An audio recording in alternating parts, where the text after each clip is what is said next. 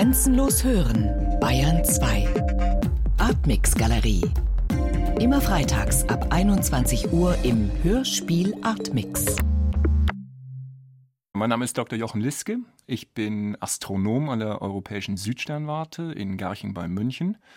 Ich komme ursprünglich aus Düsseldorf, habe in Bonn und Sydney in Australien Physik studiert, habe dann auch in Sydney promoviert in Kosmologie, in observierender Kosmologie, war dann ein paar Jahre an den Universitäten von St. Andrews und Edinburgh in Schottland und bin dann zunächst als Jungwissenschaftler zur ESO, zur Europäischen Südsternwarte in Garching, äh, gewechselt und arbeite jetzt fest dort in dem wissenschaftlichen Team, das sich mit dem nächsten Riesenteleskop äh, befasst, nämlich dem sogenannten europäischen Extremely Large Telescope. Das soll das weltgrößte Teleskop werden, mit dem wir hoffentlich nächstes Jahr beginnen wollen. Was ist observierende Kosmologie? Das ist, das sage ich immer ein wenig, um mich abzugrenzen von äh, Theoretikern, also von Leuten, die die Kosmologie von der Seite der theoretischen Physik äh, angehen. Also ich bin observierender Astronom, soll heißen, ich gehe wirklich zu Teleskopen, äh, nehme Daten auf und analysiere Daten und versuche dann Schlüsse aus diesen Daten zu ziehen. Es gibt jede Menge theoretische Physiker, die sich natürlich auch mit Kosmologie auseinandersetzen. Äh, und die Modelle aufbauen. Aber ähm, es ist nicht nur im Fall der Kosmologie, sondern generell im Fall der Astronomie und auch generell in der Physik so, dass es doch immer eine gewisse Lücke gibt zwischen dem, was sich die Theoretiker ausdenken können und dem, was sich die Experimentalphysiker oder eben observierenden Astronomen auf der anderen Seite äh, nachvollziehen können oder beziehungsweise als wirklich äh, belegen können. Wie würden Sie das Verhältnis in etwa einschätzen zwischen der Gewinnung, der praktischen Gewinnung von Daten und der theoretischen Auswertung von Daten ist das 50-50? Die Zahlen von Leuten, wie viele Leute jetzt in dem einen Feld und wie viele Leute in dem anderen Feld arbeiten, ist schwer abzuschätzen. Ich denke mal aber, dass sich das in Sachen Produktivität recht gut ergänzt.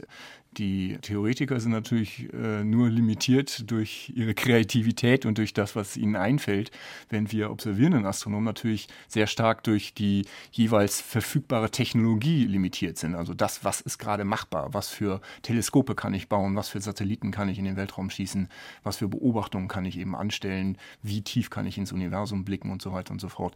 Das ist immer mehr oder weniger unsere Limitation. Ich denke, es ist ein gesundes ähm, gesunde Verhältnisse, wenn die Theoretiker den Observierenden voraus sind. Das ist immer schlecht, denke ich, für eine Wissenschaft, wenn die experimental die experimentellen äh, äh, Wissenschaftler den Theoretikern voraus ist, dann das bedeutet dann, dass man mit den Daten weiter ist als mit dem Verständnis. Und das ist eigentlich, ähm, eigentlich wäre es besser umgekehrt, wenn man mit dem Verständnis immer ein wenig weiter voraus ist und ein paar Ideen immer zur Auswahl hat, die es dann gilt, äh, experimentell zu überprüfen. Können Sie den Urknall observieren? Nein, den Urknall selbst können wir nicht observieren. Hören? Nein, hören schon gar nicht, denn es war, hat keinen Knall gegeben. Das Wort Urknall ist leider Gottes ein ganz schlechter Begriff, um das zu beschreiben, was dort damals passiert ist. Das Wort Knall natürlich äh, löst die Assoziation, also von einem Geräusch aus, hat natürlich überhaupt kein Geräusch gegeben. Außerdem löst es die Assoziation mit einer Explosion aus. Auch das war es nicht, es war keine Explosion. In einer Explosion gibt es immer einen Druckunterschied, wo irgendwas von innen nach außen fliegt. Das ist der Urknall überhaupt nicht in einer Explosion findet in einem bestimmten Punkt statt. Der Urknall hat nicht in einem bestimmten Punkt stattgefunden. Auch das ist ein weit verbreiteter Irrglaube, sondern der, der Urknall hat überall gleichzeitig stattgefunden. Und beobachten können wir ihn nicht. Wir können mit unseren Teleskopen zurückblicken bis an eine bestimmte Grenze. Und diese Grenze liegt zeitlich gesehen etwa 380.000 Jahre nach dem Urknall. Früher, zu einem früheren Zeitpunkt, war das Universum sozusagen undurchsichtig. Es war wie ein Nebel. Also war das Universum durchsetzt wie von einem Nebel, durch den man nicht hindurchblicken kann. Also diese Grenze, so weit können wir mit unseren Teleskopen blicken. Und das haben wir auch schon getan. Von dieser Grenze ausgehend empfangen wir heute die sogenannte kosmische Hintergrundstrahlung. Das ist sozusagen die älteste Strahlung im Universum und am weitesten gereiste Strahlung im Universum, die wir empfangen können. Die können wir sehr genau untersuchen mittlerweile. Da hat es mehrere Satelliten, da gibt es sehr viele Experimente, die das untersuchen. Und aus dieser Strahlung können wir auch ähm, sehr viele Rückschlüsse darüber ziehen, darüber, wie das frühe Universum gewesen ist und lassen sich auch die einfacheren Komponenten unserer Modelle äh, über das Universum recht gut belegen. Das heißt, Sie als observierender Kosmologe sehen bis 380.000 Jetzt richtig. hätte ich fast gesagt, nach Christus. nach Urknall, richtig. Aber die ersten 380.000 Jahre sind Bereich der theoretischen Physik. Nein, das stimmt nicht ganz. Wir können nicht direkt hineinblicken in diese ersten 380.000 Jahre, nicht direkt mit elektromagnetischer Strahlung, aber wir haben andere Hilfsmittel, um sozusagen dort hinein zu blicken. Also ein Beispiel ist die Häufigkeit von bestimmten Elementen im Universum. Im Urknall sind die Grundbausteine der Materie des Universums entstanden und einige Minuten nach dem Urknall, so etwa ein bis drei Minuten nach dem Urknall, hatte sich das Universum bereits ein Stück ausgedehnt und ein Stück abgekühlt, sodass es in etwa die Bedingungen vorherrschten in dem Universum zu diesem Zeitpunkt, die in etwa in einem Kernfusionsreaktor, also zum Beispiel im Inneren von Sternen, äh, stattfinden. Also was damals passierte, war, dass sich Protonen, also Wasserstoffkerne, Wasserstoff, das einfachste, leichteste Element, das wir kennen, die haben sich eben zusammengeschmolzen zu Deuterium zum Beispiel, zu schwerem äh, Wasserstoff und einige andere leichte Elemente, so wie Lithium oder Beryllium, sind dort, sind zu diesem Zeitpunkt entstanden. Was wir jetzt heute machen können, ist, wir können hinausblicken ins Universum und können uns anschauen, wie viel Helium, Deuterium, Beryllium und Lithium finde ich denn so im Universum? Und kann das vergleichen mit den Berechnungen, darüber, wie viel von diesen Stoffen entstanden sein sollte, kurz nach dem Urknall, in den ersten ein bis drei Minuten nach dem Urknall. Und das erstaunlicherweise passt sehr, sehr gut zusammen. Das gibt uns also einen sehr starken Hinweis darauf, dass eben wir ganz gut verstehen, wie das Universum beschaffen war, etwa ein bis drei Minuten nach dem Urknall. Und das gibt uns dann wiederum auch noch ein wenig Zuversicht, dass wir das auch noch weiter zum Urknall hin ja, extrapolieren können und dass wir auch das noch ein bisschen, ein bisschen besser verstehen. Zum Teil kann man diese Zustände ja eben auch hier auf der Erde im Labor in Teilchenbeschleunigern äh, simulieren diese Zustände und äh, kann sich angucken, ob man die Physik versteht, die dort passiert, in solchen Zusammenstößen von solchen Teilchen, bei solchen sehr hohen Energien, sehr hohen Temperaturen. Und das versteht man eben mittlerweile ganz gut. Und insofern glauben wir eben auch, dass wir das Universum sogar noch verstehen, ein wenig früher als ein paar Minuten, sogar bis hin zu nur ein paar Bruchteilen von Sekunden nach dem Urknall. Wo das unser Verständnis des Universums definitiv aufhört, wo wir es jetzt definitiv wissen, dass es aufhört, ist etwa 10 hoch minus 43 Sekunden nach dem Urknall. Also ein winziger Bruchteil einer, einer Sekunde nach dem Urknall. Was dort vorher passiert ist, das wissen wir, verstehen wir definitiv nicht. Denn vor diesem Zeitpunkt, also vor 10 hoch minus 43 Sekunden vor dem Urknall, war das Universum so dicht, so heiß und waren die Energien so hoch, dass dort die bekannten physikalischen Theorien, die wir kennen, zusammenbrechen. Was man dort braucht, ist eine Theorie, die sämtliche vier Naturkräfte, die wir kennen, gemeinsam beschreibt. Und eine solche Theorie kennen wir nicht. Und wie stellen Sie sich das jetzt einfach so unter uns gesagt, ganz privat vor? Die Zeit davor? Also dieses, dieses eine Ereignis, wo quasi aus etwas ganz Winzigem in einem winzigsten Zeitschritt alles entsteht. Es war ja gar nicht so winzig. Also das, der Witz ist ja, dass im Urknall oder zumindest zu diesem Zeitpunkt 10 und minus 43 Sekunden nach dem Urknall, also andersrum angefangen. Soweit wir wissen, ist das Universum heute unendlich groß. Der Teil, den wir beobachten können, ist endlich. Ich sprach eben von dieser Grenze 380.000 Jahre, aber selbst wenn es diese Grenze, diese praktische Grenze nicht gäbe, wäre, auch der, wäre immer noch der beobachtbare Teil endlich groß, weil eben das Universum nur endlich alt ist. Aber soweit wir wissen, ist das Universum unendlich groß. Der Witz ist, dass es auch schon im Urknall unendlich groß war. Also ich kann etwas, ein, etwas, was unendlich groß ist, kann ich so viel zusammen schrumpfen lassen, wie ich möchte. Die, also nicht die Expansion des Universums rückwärts gedacht, schrumpft alles zusammen. Aber dann ist es immer noch unendlich groß. Das ist auch eben ein, diese weit verbreitete Irrglaube, den ich vorhin versucht habe anzusprechen, war eben diese Idee, dass der Urknall ein einzelner Punkt war. Es war es nicht. Schon zu seiner Geburt war das Universum unendlich groß. Der Urknall fand überall gleichzeitig statt und seitdem hat sich das Universum noch enorm ausgedehnt. Aber von welcher Größe war es dann? Ich kann jeden beliebigen, äh, jedes beliebige Volumen im Universum heutzutage nehmen, zum Beispiel das von mir hier auf der Erde beobachtbare, den beobachtbaren Teil des Universums nehmen. Und den kann ich natürlich zurückverfolgen und den kann ich natürlich beliebig weit zurückschrumpfen, irgendwann auf die Größe einer Erbse oder auf die Größe eines Atomkerns sogar. Äh, irgendwann. Das ist richtig. Aber das Universum als Ganzes war von Anfang an unendlich. Und das können Sie sich vorstellen. Weil ich wüsste jetzt nicht, wie ich mir das denken soll. Nein, vorstellen kann, kann ich mir das nicht. Nein. Ähm, ich glaube auch nicht, dass sich das irgendjemand vorstellen kann. Wirklich. Vorstellen können wir uns eigentlich nur die Dinge, mit denen wir in unserem Alltagsleben in Kontakt kommen. Dafür ist unser Gehirn gemacht. Solche Dinge können wir, können wir uns vorstellen.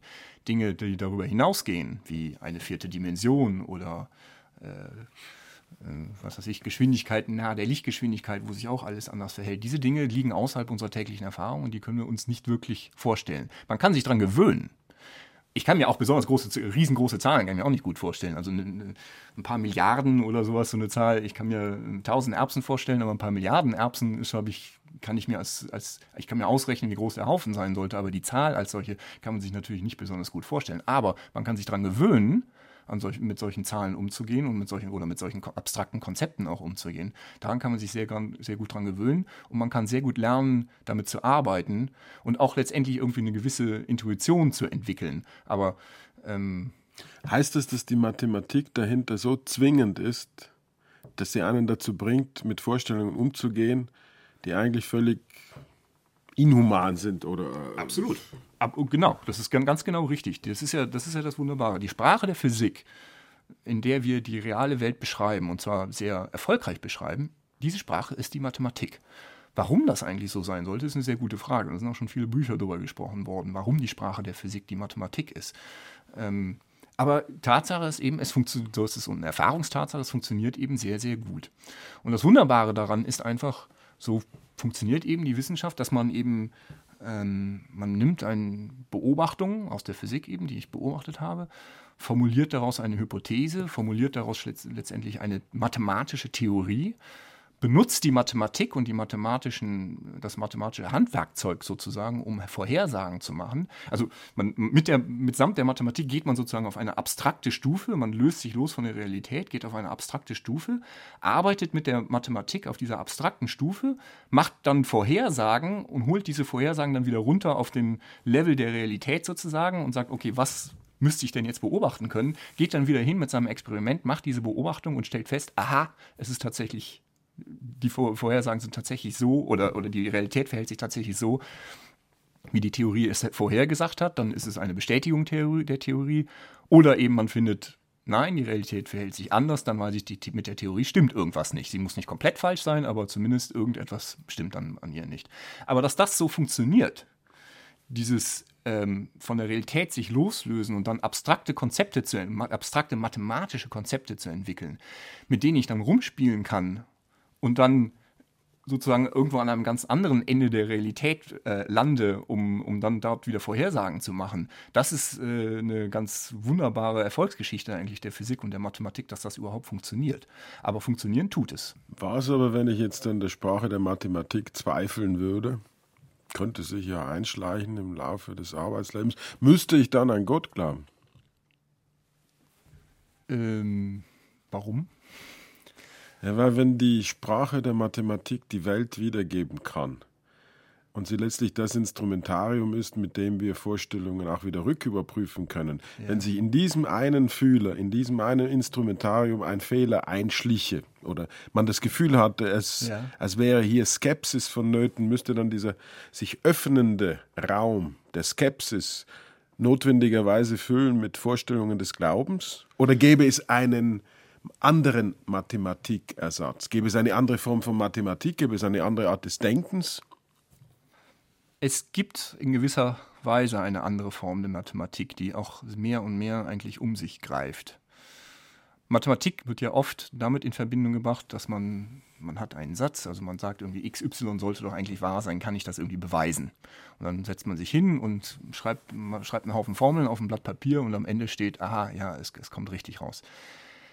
Man kann sich aber eine Mathematik vorstellen, in der man nicht solche analytischen Beweise führt, sondern rein numerische Beweise, dass man alle möglichen Lösungswege ausprobiert. Das hat es auch schon gegeben. Also es gibt diverse mathematische Probleme, die genau so gelöst worden sind. Die sind also nicht auf einem Blatt Papier analytisch äh, durch eine Abfolge von logischen Argumenten gelöst worden, an deren Ende man logisch einsehen kann, ah ja, die Ausgangsaussage muss wahr sein oder eben auch nicht, sondern die mit Hilfe von Computern numerisch gelöst worden sind. Also ganz einfaches Beispiel.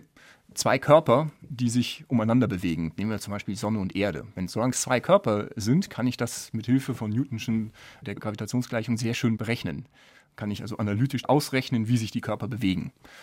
Sobald es drei Körper sind, kann ich es nicht mehr auf einem Blatt Papier machen, sondern muss es numerisch berechnen. Geschweige denn, wenn es eine Million oder gar eine Milliarde Körper sind, dann geht das eben nur noch im Computer zu berechnen.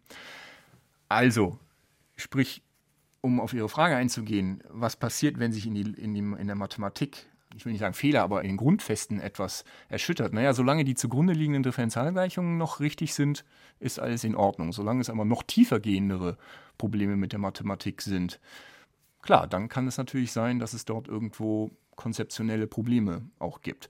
Wie man das dann lösen würde oder wie man das dann füllen würde, weiß ich nicht. Aber ehrlich gesagt glaube ich auch, dass das eine recht theoretische Diskussion ist, einfach weil wir jetzt seit ein paar hundert Jahren dieses Spiel betreiben und es sehr erfolgreich betreiben. Das heißt nicht notwendigerweise, dass sich das unendlich in die Zukunft fortsetzen lässt. Es mag sein, dass es dort irgendwo mal eine Grenze gibt, wo man an konzeptionelle Grenzen stößt und wo es mit der bisherigen Vorgehensweise nicht weitergeht. Das mag sein und das ist auch immer schon wieder mal angedacht worden, dass, dass das eben passieren könnte.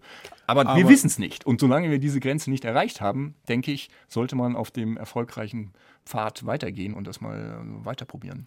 Was jetzt aber immer noch diesen einen Bereich betrifft von 380.000 Jahren nach dem mhm. Ereignis, wo Licht plötzlich sichtbar wird, bis zurück zu dieser einen 35.000stel oder noch kleineren Sekunde, da ist das, was an Indiz vorhanden ist, die Verteilung von den ersten Elementen Wasserstoff, mhm. Helium, Lithium, Beryllium, mhm. da ist dieses Indiz stark genug, um nur eine bestimmte Theorie zuzulassen.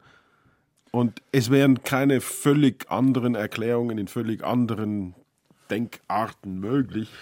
Also sagen wir mal so, dass das Universum einen heißen, dichten Anfang genommen hat glaube, darauf kann sich so ziemlich jeder einigen. Es gibt eine ganze Menge Details, also zum Beispiel, ob im ganz frühen Universum es eine Periode der Inflation gegeben hat, in der sich das Universum exponentiell schnell ausgedehnt hat. Das wissen wir noch nicht ganz genau, es wird sehr stark vermutet, es gibt einen Haufen Indizien schon dafür und einen äh, Haufen Beobachtungen, die damit konform sind, aber hundertprozentig beweisen kann man es noch nicht. Oder zum Beispiel gibt es auch äh, Hinweise darauf, dass zum Beispiel in der Vergangenheit gewisse Naturkonstanten andere Werte gehabt haben könnten. Das wissen wir auch noch nicht ganz genau. Also solche, ich sage mal in Anführungsstrichen, Details, darüber lässt sich noch streiten und das können wir nicht mit Sicherheit sagen, dass Konstante XY drei Minuten nach dem Urknall genau den gleichen Wert hatte wie heute. Das weiß ich nicht hundertprozentig genau. Aber die, das große Bild der Entwicklung des Universums, also dass es einen heißen, dichten Anfang genommen hat und dass dieser Anfang vor ungefähr 13,7 Milliarden Jahren war, daran führt, glaube ich, kein Weg mehr vorbei. Kann man ganz gut sagen, dass das nicht mehr in den Bereich der Theorie gehört, sondern in den Bereich der gesicherten Fakten anhand der Beobachtungs- und anhand der Datenlage einfach. Wenn ich jetzt Helium habe, Wasserstoff vorher, Beryllium und Lithium, wie komme ich dann zu den Tischen, auf die wir uns hier stützen, zu den Mikrofonen, zu ja, den Stoffen. Richtig, das ist natürlich auch ein, eine sehr gute Frage. Woher kommen die ganzen Elemente, die man beobachtet? Wenn man sich das Periodensystem, das man in der Schule gelernt hat, anguckt, sind natürlich eine ganze Menge Elemente darin. Wo kommen die her?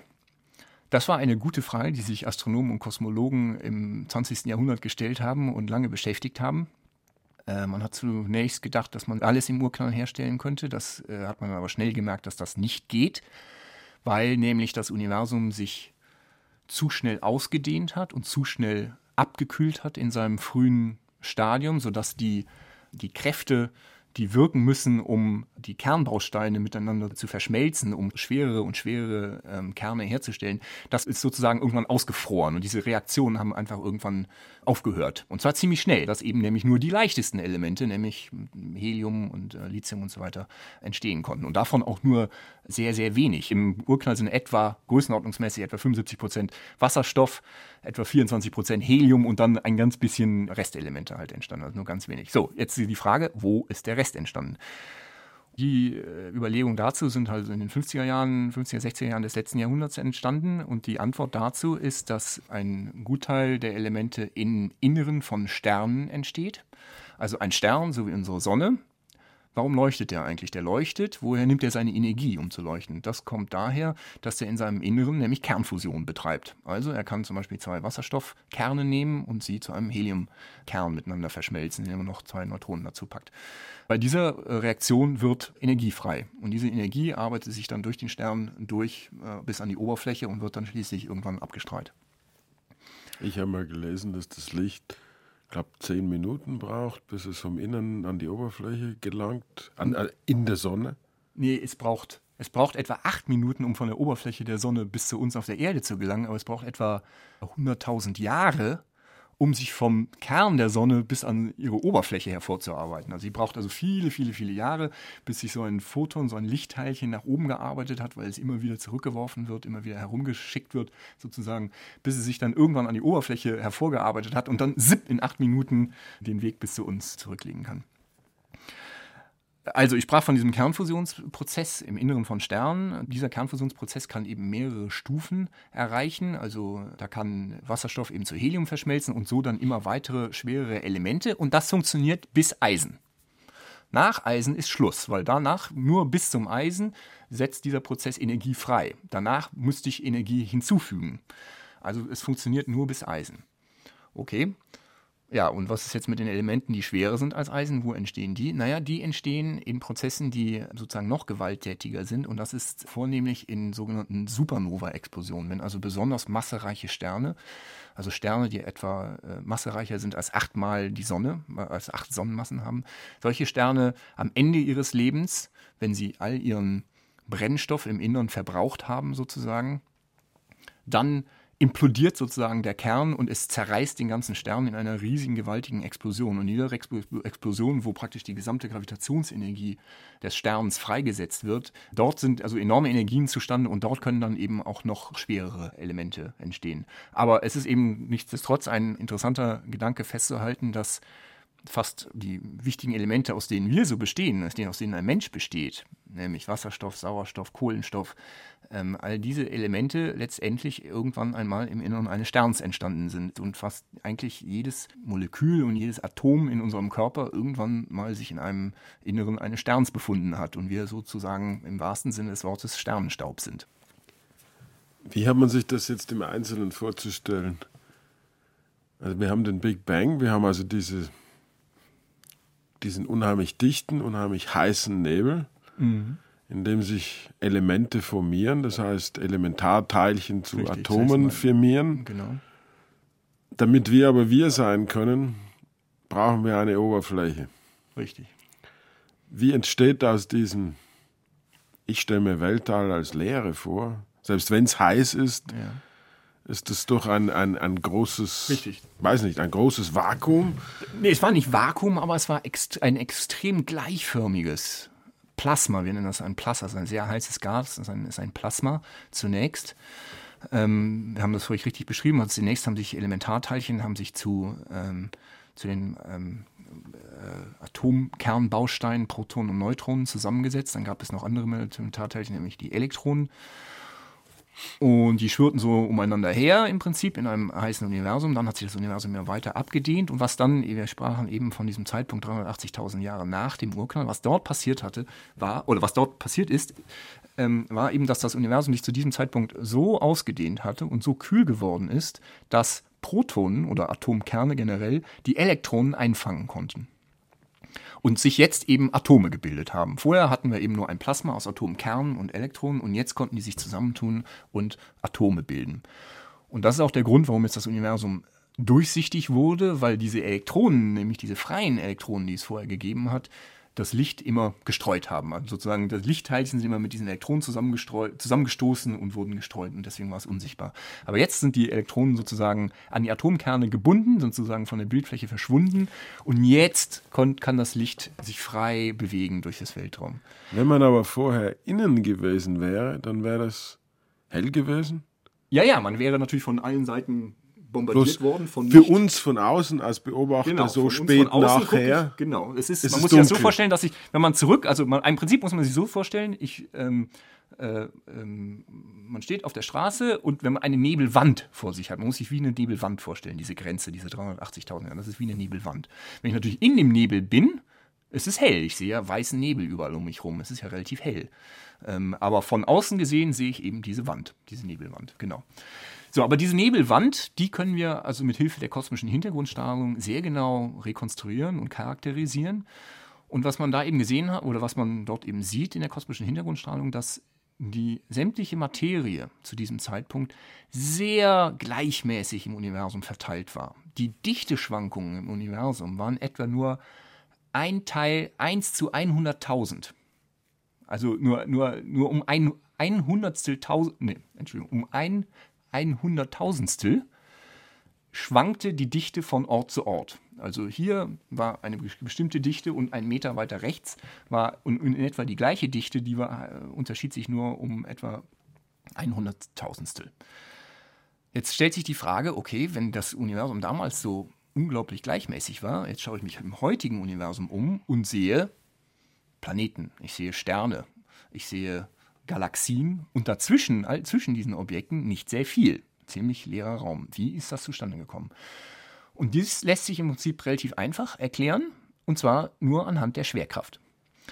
Und zwar muss man sich das vorstellen, dass sich eben in diesem anfänglichen Stadium, obwohl es sehr gleichmäßig verteilt war, die Materie, war sie eben nicht perfekt gleich, sondern es gab diese winzigen kleinen Dichten, Dichteschwankungen. Aber so eine kleine Dichteschwankung, wenn ich eben einen, einen, kleinen Punkt habe, an dem die Dichte ein wenig höher ist, dann bedeutet das, ich habe hier einfach ein bisschen mehr Materie und diese, diesen, dieses bisschen mehr an Materie übt eben ein wenig mehr Schwerkraft aus, Anziehungskraft, als eben ein anderer Ort im Universum, der ein bisschen weniger dicht ist. Und durch dieses bisschen mehr an Schwerkraft ähm, erhöht sich die Dichte noch an diesem Ort. Und es wird also immer noch mehr Materie angezogen. Das heißt, aus diesen ursprünglich winzigen Fluktuationen ergeben sich immer größere Fluktuationen. Sie verstärken sich immer mehr. Also das, was vorher ein bisschen dichter war als der Mittel, wird immer dichter. Und das, was vorher ein wenig weniger dicht war als das Mittel, wird immer weniger dichter. Dort wird die Materie sozusagen rausgesogen. Wer größer ist, wird größer. Genau, und dadurch wachsen, wachsen die Dinge eben, diese Fluktuationen sind dann eben auch gewachsen. Und aus diesen Fluktuationen, aus diesen ehemals winzigen kleinen Fluktuationen, entstehen dann eben immer größere Objekte. Ähm, Feste. Immer Objekte. dichtere Objekte, ja zunächst natürlich gasförmige Objekte. Und aus diesen, also es fehlt noch eine wichtige Komponente, die wir noch nicht angesprochen haben, das ist die sogenannte dunkle Materie. Denn die dunkle Materie, die wir gleich noch vielleicht noch ansprechen können, es gibt viel mehr dunkle Materie als sonst die als sogenannte normale Materie. Und diese dunkle Materie dominiert die Schwerkraft deswegen. Das heißt, was sich im Prinzip bildet, sind erstmal diese Strukturen aus dunkler Materie. Und diese Strukturen, die sich dort bilden, das kann man sehr gut in Computern simulieren. Das war das, was ich vorhin angesprochen habe. Wir kennen die zugrunde liegenden Gleichungen, die kann ich in einen Computer einspeichern. Ich weiß, was die Anfangsbedingungen waren, siehe kosmische Hintergrundstrahlung, daher weiß ich, was die Anfangsbedingungen waren. Und dann kann ich das einfach simulieren. Und siehe da, es kommt ein Universum hinten raus, das ungefähr so aussieht wie das heutige, das wir, das wir beobachten. Also was sich diese Strukturen aus dunkler Materie, die dort entstehen, sind sehr große Klumpen, die sich an einem Netzwerk, wie ein, wie ein Spinnennetz fast, ähm, mit Filamenten miteinander verbunden sind. Also es gibt große Kugel- oder haufenförmige Strukturen, die mit, äh, mit Filamenten sozusagen äh, verbunden sind und dort, wo sich eben mehrere Filamente treffen oder kreuzen, dort entstehen eben diese großen Haufen. Gut, das ist die dunkle Materie. Jetzt, was passiert innerhalb dieser äh, dunklen Materiestrukturen? Das heißt, also Filamente, wie, wie hat man sich das vorzustellen? Einfach so, Fett, wie, wie so, Ja, nee, also wie so, stellen Sie sich vor, wie ein Gartenschlauch, wie einen gekrümmten Gartenschlauch so ein bisschen. Also ja. etwa, etwa Röhren oder, oder nicht, also Röhre, nicht Röhren, aber ähm, wie ein Stab, aber, aber ein, ein, etwas geschwungener Stab oder ein krummer Stab oder so. Also der, so ein Netzwerk von Gartenschläuchen. Ein Netzwerk von Gartenschläuchen. Dreidimensional. Ein dreidimensionales und Netzwerk. Da, und das reichert sich mit eben mit Materie Immer mehr, an, während genau. ringsum bereits schon genau. Leere. Genau, während zwischen diesen, diesen äh, Gartenschläuchen schon immer mehr und mehr Leere ist. Und dort, wo sich solche mehrere Gartenschläuche kreuzen, sammelt sich immer noch mehr äh, Materie an. Die, die Materie sozusagen fließt entlang dieser Gartenschläuche an die Knotenpunkte. Und in diesen Knotenpunkten, dort bilden sich eben große Strukturen, großräumige äh, Haufen. Ähm, und dort sammelt sich immer noch mehr Materie an. Genau, also dieses Netzwerk aus diesen Filamenten. Teilweise können sich auch zweidimensional, wie so eine Art äh, Mauern, sagt man dazu, äh, Walls im Englischen, äh, ähm, können sich daraus äh, bilden. Aber dieses Netzwerk, eben, das ist mittlerweile wie gesagt, das kann man sehr gut im Computer simulieren und das kann man eben auch tatsächlich beobachten. Denn innerhalb dieser dunklen Materiestrukturen bilden sich eben Galaxien. Und ich kann eben mittlerweile mit den Teleskopen hinausblicken und kann mir angucken, wie sind die Galaxien am Himmel verteilt. Sie sind nämlich nicht einfach nur zufällig irgendwie am Himmel verteilt, sondern sie spüren oder sie, sie, sie folgen eben diesen Strukturen. Und diese Strukturen kann ich eben dann mit Hilfe der Galaxien, die sind so, die Galaxien sind sozusagen die die kleinen Lichtpunkte, mit denen man diese Strukturen nachvollziehen kann. Und das, äh, da stimmt eben, das ist eben ein Beispiel, wo diese Simulation und die Theorie eben sehr gut mit den Beobachtungen übereinstimmt. Also Aber die Gartenschläuche sehe ich nicht mehr. Doch, auch die kann man sehen. Also wenn man sich große, wenn ich mir einfach große, also man hat Durchmusterungen von Galaxien gemacht, wo Tausende, Zehntausende, Hunderttausende, sogar Milio eine Million von Galaxien vermessen worden sind. Also ihre Position am Himmel, aber auch ihre Entfernung vermessen worden ist. Und jetzt kann ich hier einfach im Computer kann ich mir ein 3D-Bild davon machen von diesen äh, Galaxien. Und dann, was dann zum Vorschein kommt, sind genau diese Gartenschläuche und diese großen Ansammlungen von Galaxien, diese großen Haufen eben äh, an, den, an den Knoten äh, dieser Gartenschläuche. Genau diese, diese filamentartigen Strukturen kann man dann genau äh, nachbilden. Also die, die sind im Universum abgebildet, die kann man sehen das war eine, eine der großen Entdeckungen der letzten, äh, ich sag mal, der letzten 20 Jahre oder so in der Kosmologie, dass man eben genau diese Struktur nachbilden konnte und diesen Vergleich mit den Computermodellen eben anstellen konnte und dass das eben so äh, perfekt praktisch äh, rausgekommen ist. Was war da zuerst, das Computermodell oder die, oder die Observation? Das entwickelte sich in etwa zur gleichen Zeit. Das ist ganz interessant, weil das, in, das ist kein Zufall, dass sich die Dinge gleich, etwa gleichzeitig entwickeln, weil nämlich auch die beobachtende Astronomie sehr stark von der technologischen Entwicklung eben abhängig ist. Wir bewegen uns mit unseren Teleskopen und mit dem, was wir auch an Datenmengen verarbeiten können, immer genau an der Grenze dessen, was gerade technologisch machbar ist. Und das beinhaltet eben auch Computerpower. Und diese Simulationen, die eben auf großen Computern gemacht werden, die werden immer besser und können immer genauer und auch vor allem auch immer größere Teile des Universums simulieren, je besser sich die Computertechnologie entwickelt. Aber von, an dieser Computertechnologie hängt eben auch sehr viel andere Technologie dran und dann entwickelt sich auch die Beobachtungstechnologie immer besser und dann können wir auch mehr vom Universum beobachten. Also da ist sozusagen, das ist so ein bisschen gleich getaktet, die, äh, die Entwicklung. Also nicht auf zwei Jahre genau, aber grob geschätzt, so auf, auf die Dekade ungefähr, also auf zehn Jahre genau, äh, kann man das ungefähr miteinander in Verbindung bringen. Ähm, ja, also jedenfalls dann in diesen großräumigen Strukturen, dort entstehen eben Galaxien. Was sind Galaxien? Galaxien sind im Prinzip Ansam große Ansammlungen von Sternen, von Milliarden von Sternen. Ähm, also unsere Milchstraße hat mhm. geschätzt, immer so etwa 300 Milliarden Sterne, grob geschätzt. Und wie entsteht... Wie viele Sterne sieht man denn mit nacktem Auge am Himmel? Nur kommt darauf an, ein bisschen, wo man ist, ob man jetzt in der Stadt steht oder so, aber irgendwas so zwischen 2.000 und 6.000.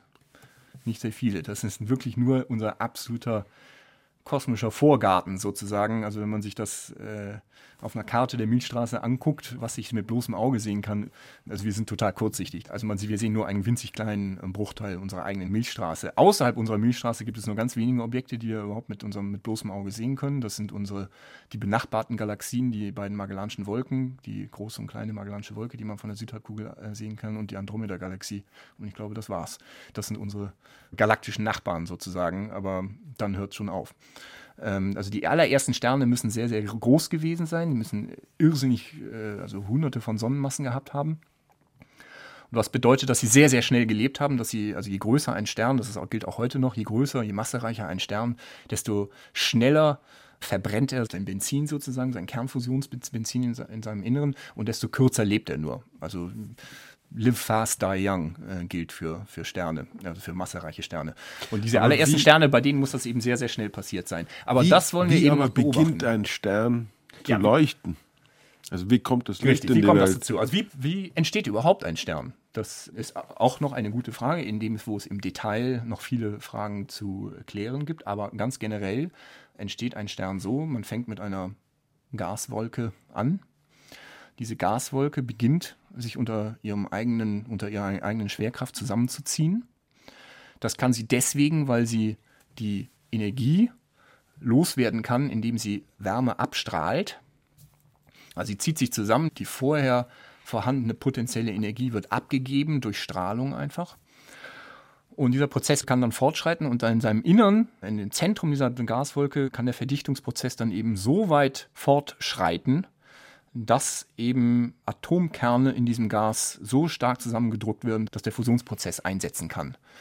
Das habe ich jetzt sehr verkürzt dargestellt. Das ist auch nicht mein Feld der Expertise, aber im Prinzip ist das so, man hat einfach eine Gaswolke, die stürzt zusammen, in ihrem Innern wird es enorm dicht und die Dichte wird irgendwann so groß, dass eben der Kernfusionsprozess einsetzen kann.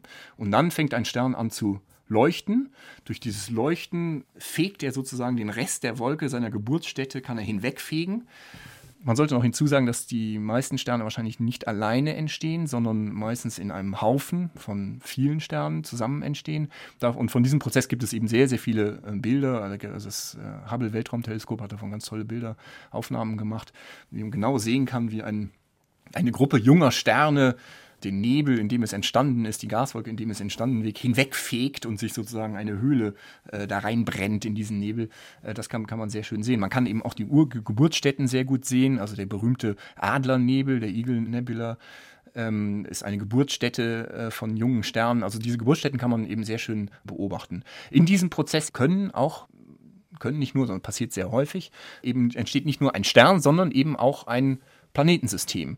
Denn während diese Materie zusammenfällt und zusammenstürzt, also der ursprüngliche Nebel zusammenstürzt, muss sich aus physikalischen Gründen auch eine Scheibe bilden.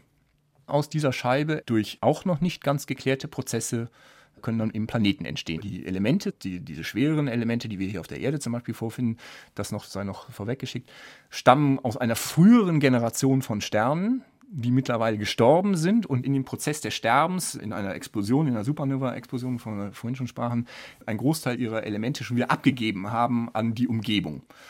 Und in der Tat kann so eine Sternenexplosion neue Sternentstehungen auslösen. Nicht? Also ich habe hier einen Stern, hier drüben habe ich eine Wolke, hier explodiert der Stern Dadurch entsteht eine Druckwelle, die jetzt die vorher einfach nur darum wabernde Gaswolke anfängt zusammenzudrücken, also indem diese Druckwolke da durchgeht. Und dann fängt, dadurch wird sozusagen der Impetus gegeben, der ursprüngliche Auslöser, damit diese Gaswolke äh, zusammenfällt. Die kann dann zusammenstürzen und dort entstehen dann neue Sterne die dann eben auch das Material der Vorgängergeneration sozusagen mit eingebaut haben.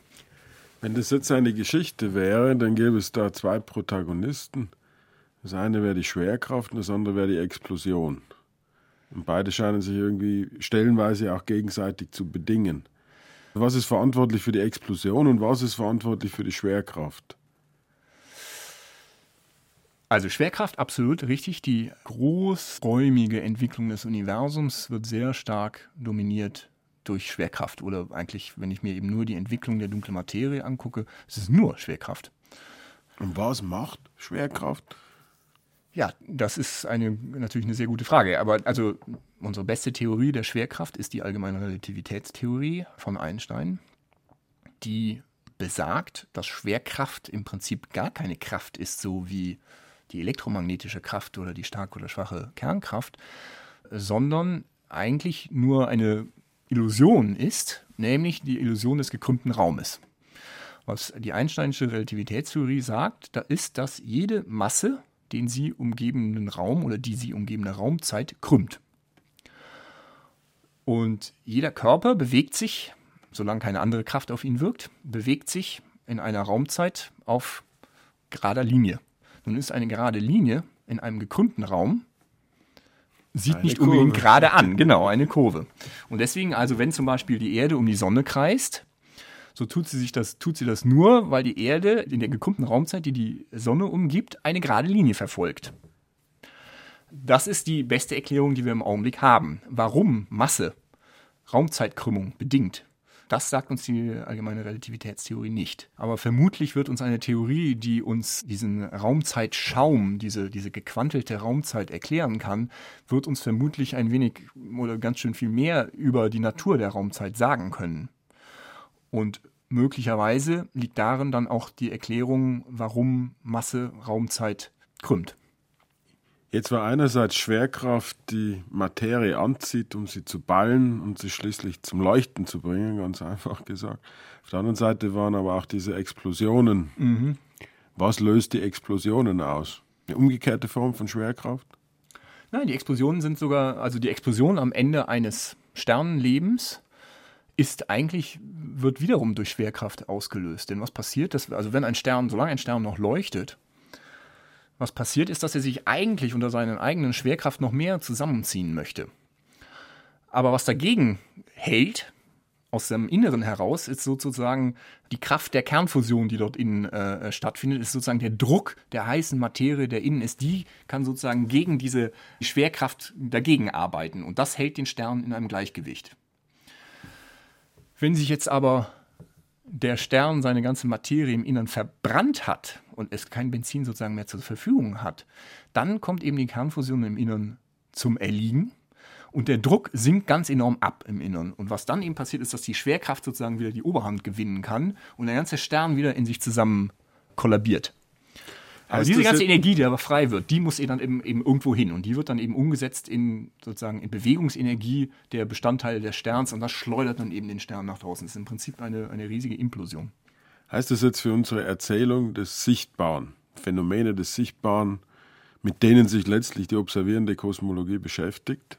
Sterne, Galaxien, Filamente in früheren Zuständen, wahrscheinlich allererste Sterne. Da ist die Schwerkraft die dominante Kraft. Ist das zulässig oder? Die Schwerkraft ist die dominante Kraft, um das Universum in die Form zu bringen, die es hat. Und es ist für die Kosmologie die wichtigste Kraft. Aber wenn es darum geht, mir, wenn ich mir die Details dazu angucke, warum Galaxien zum Beispiel in Scheiben auftreten oder in Scheiben oder in kugelförmiger Gestalt, also sogenannte elliptische oder eben Scheibengalaxien, oder wenn ich mir angucke, wie genau denn ein Stern entsteht erstmal, also mir die Physik angucke, wie so ein Nebel zusammenfällt. Oder mir angucke, wie ein Stern in seinem Innern genau funktioniert.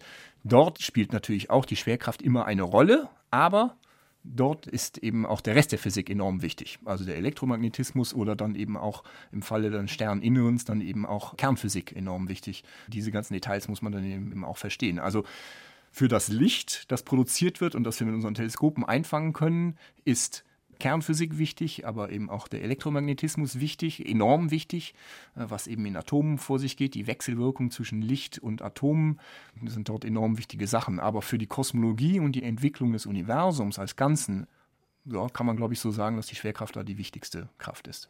Man kann aber noch nicht genau sagen, was es eigentlich ist, die Schwerkraft. Also, dass der Begriff eine Illusion ist, und dass es mit einer anderen Erscheinungsart zu tun hat, die man aber noch nicht genau benennen kann oder beschreiben kann. Also es gibt im Prinzip zwei Dinge mit der Schwerkraft oder zwei Probleme mit der Schwerkraft. Ähm, das eine war das, was ich eben angesprach, das ist denn die Natur der Raumzeit und wie kann ich Raumzeit quanteln und wie kann ich hier die, wie kann ich das vereinen mit, der, mit, der, mit den Prinzipien der Quantentheorie. Und das andere ist der Ursprung der Masse. Warum also ich kann mir ein Elementarteilchen hernehmen, ein Elektron oder irgendein Quark oder sowas, äh, kann mir das hernehmen und man kann es wiegen, ich weiß, man kann das sehr genau messen, wie schwer so ein Elektron ist und kann mich fragen, ja, warum hat es denn genau diese Masse? Warum hat es diese Masse und nicht irgendeine andere? Warum ist es nicht doppelt so schwer oder ein Zehntel so schwer? Und das ist natürlich, das ist eine sehr fundamentale, schwierige Frage die wir aber jetzt langsam imstande sind anzugehen. Denn das ist genau eine der Fragen, für die der Large Hadron Collider am CERN gebaut worden ist. Der neueste, größte Teilchenbeschleuniger der Welt.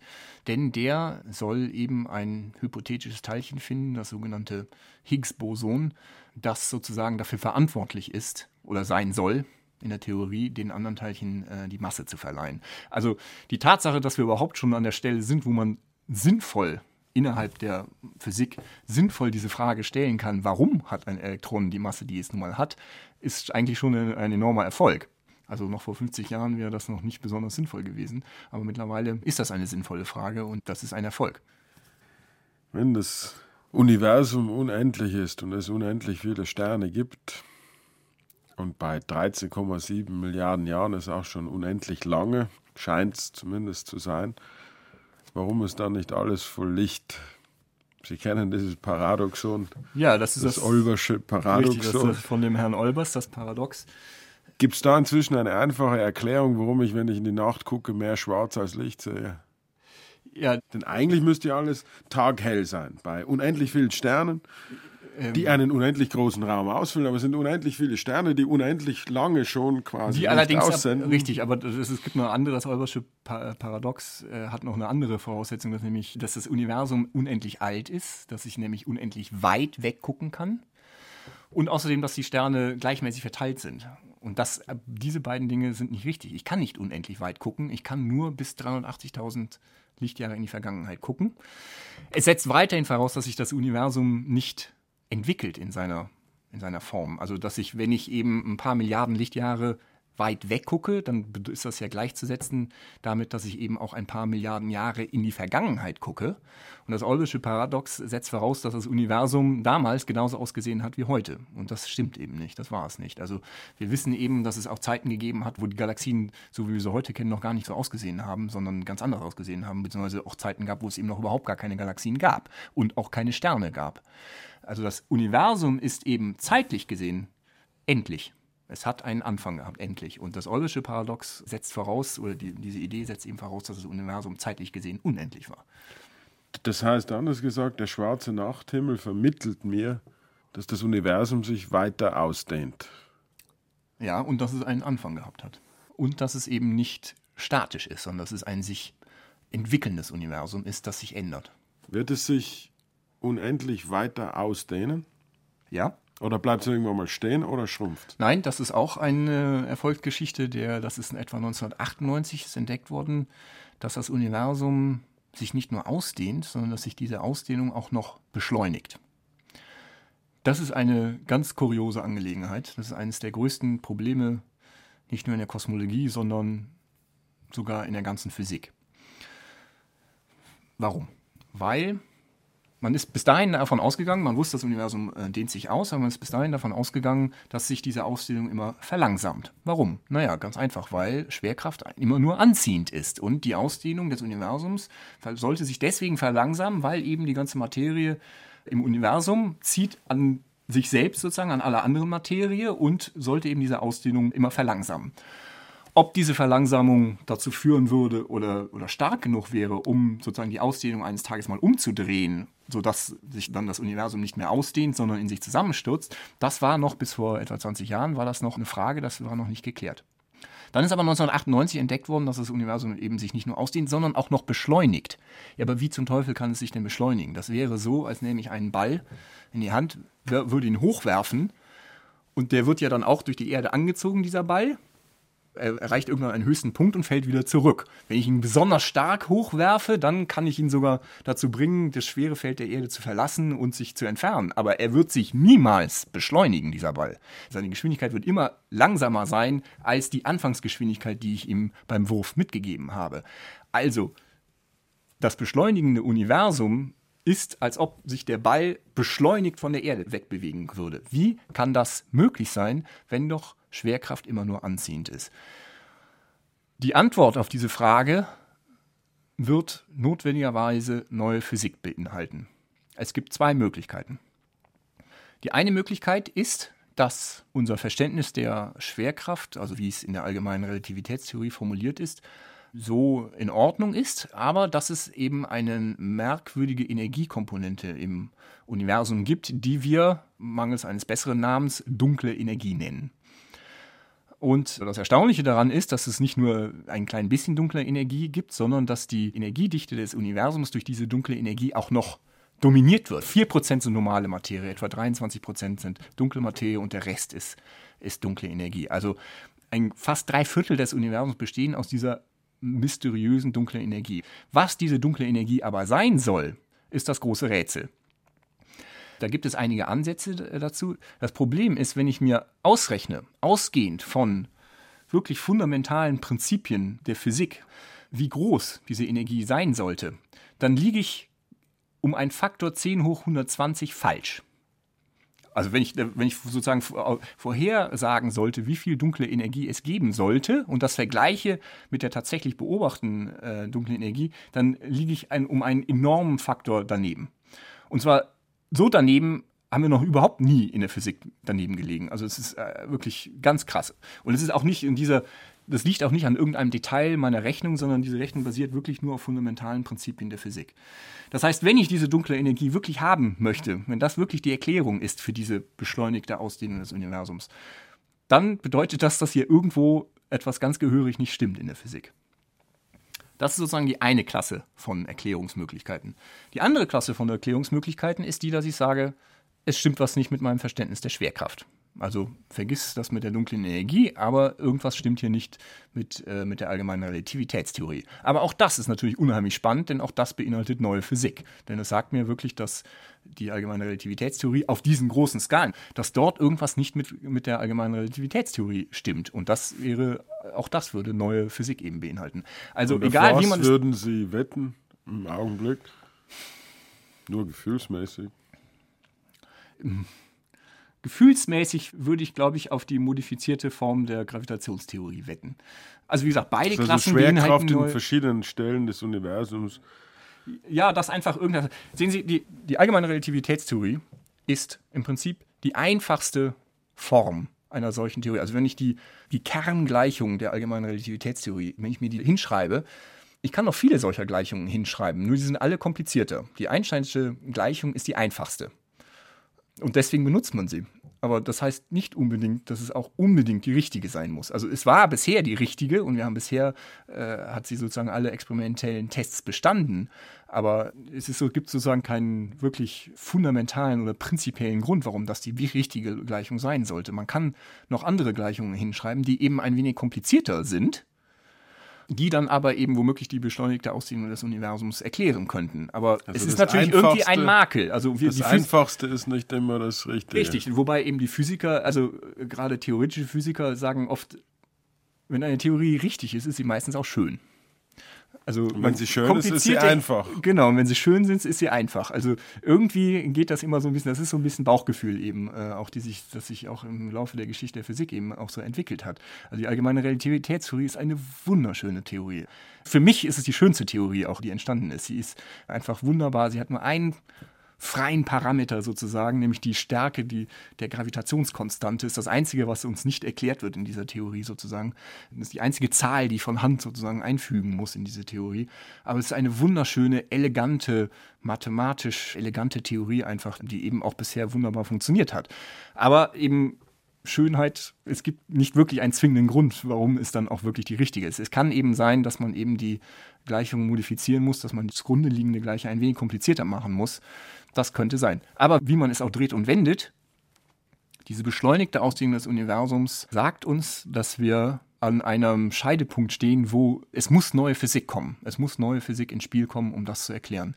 Wo genau das jetzt eben herkommt, ob aus der einen oder aus der anderen Ecke, das bleibt noch abzuwarten. Das macht es, was im Augenblick so spannend ist. Aber um auf den Ausgangspunkt der Frage zurückzukommen, weil sich eben das Universum jetzt nicht nur ausdehnt, sondern auch diese Ausdehnung auch noch beschleunigt, ja, es wird sich auch für immer weiter ausdehnen. Also es wird nie mehr in sich zusammenstürzen in einem Big Crunch, also sozusagen das Gegenteil vom Big Bang. Das wird nach unserem heutigen Kenntnisstand nicht passieren.